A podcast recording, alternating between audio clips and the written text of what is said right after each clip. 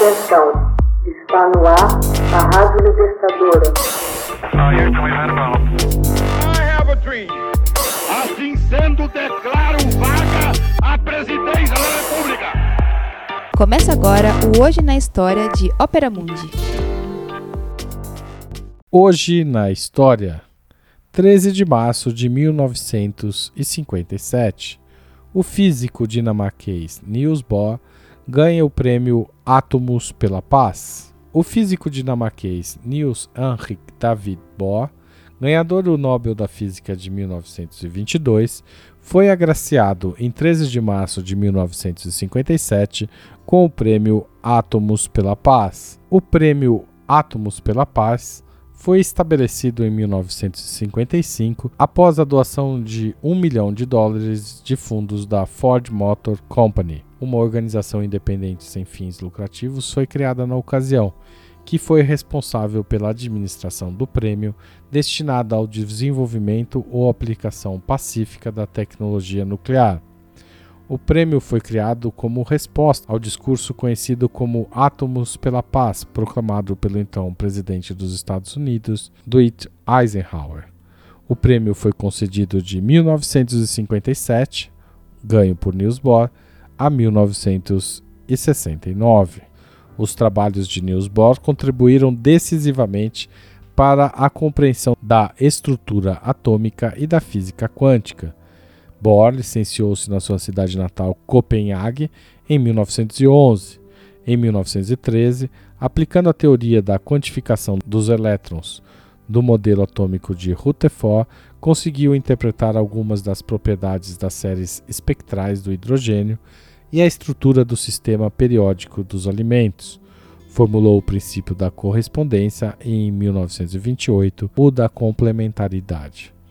Bohr estudou ainda o modelo nuclear da gota líquida e, antes da descoberta do plutônio, previu a propriedade da cisão análoga à do urânio-235. Bohr nasceu em 7 de outubro de 1885 em Copenhague. Seu pai, Christian Bohr, foi professor de fisiologia na Universidade de Copenhague e sua mãe, Ellen Adler Bohr, provinha de uma proeminente família judaica. Seu irmão Harald, matemático, fora jogador de futebol, tendo atuado na seleção olímpica dinamarquesa. Niels também foi um apaixonado jogador e sua posição era de goleiro. Um dos filhos de Harald, Ag Niels Bohr, ganhou o Nobel da Física em 1975. A tese de doutoramento de Bohr incidiu sobre as propriedades dos metais com a ajuda da teoria dos elétrons que ainda hoje é um clássico no campo da física. Nessa pesquisa, Bohr confrontou-se com as implicações da teoria quântica de Max Planck. No outubro de 1911, Bohr mudou-se para Cambridge, Inglaterra, onde trabalhou sob a orientação de Joseph Thomson. Na primavera de 1912, Niels Bohr passou a trabalhar no laboratório do professor Ernest Rutherford, dedicando-se ao estudo da estrutura do átomo, baseado na descoberta por Rutherford do núcleo atômico. De regresso à Dinamarca em 1913, procurou estender ao modelo atômico de Rutherford os conceitos quânticos de Planck. Acreditava que, utilizando a teoria quântica de Planck, seria possível criar um novo modelo atômico capaz de explicar a forma como os elétrons absorvem e emitem energia. Em 1913, Estudando o átomo de hidrogênio, Bohr formulou um novo modelo atômico, concluindo que o elétron do átomo não emite radiações enquanto permanece na mesma órbita, emitindo-as apenas quando em deslocamento de um nível de maior energia para outro de menor energia.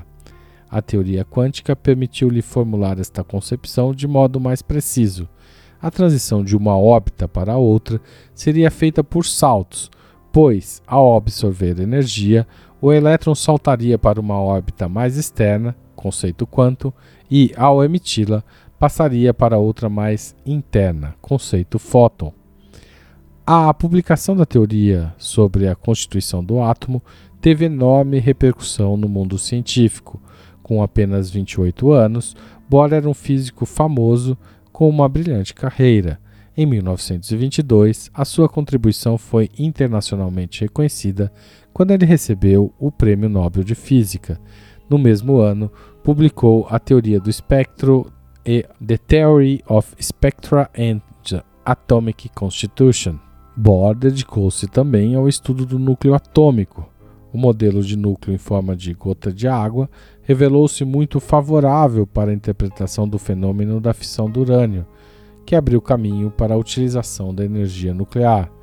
Bohr descobriu que, durante a fissão de um átomo de urânio, desprendia-se uma enorme quantidade de energia e ele reparou também que essa nova fonte energética tinha elevadíssimas potencialidades. Bohr foi até Princeton, Nova Jersey, onde se encontrou com Albert Einstein e Enrico Fermi para discutir o problema. Em 1933, ele aprofundou a teoria da fissão, evidenciando o papel fundamental do urânio 235. Estes estudos permitiram prever também a existência de um novo elemento, o plutônio. Em 1934, publicou Atomic Theory and the Description of Nature. Em janeiro de 1937, Bohr participou da quinta Conferência de Física Teórica em Washington, na qual defendeu que o núcleo atômico de massa instável era como uma gota de água que se rompe. Um ano depois de ter se refugiado na Inglaterra, devido à ocupação nazista da Dinamarca, Bohr mudou-se para os Estados Unidos, onde ocupou o cargo de consultor no Laboratório de Energia Atômica de Los Alamos. Neste laboratório, alguns cientistas iniciavam a construção da primeira bomba atômica. Bohr, compreendendo o perigo que essa bomba poderia representar para a humanidade, dirigiu-se a Churchill e Roosevelt tentando evitar a construção do projeto.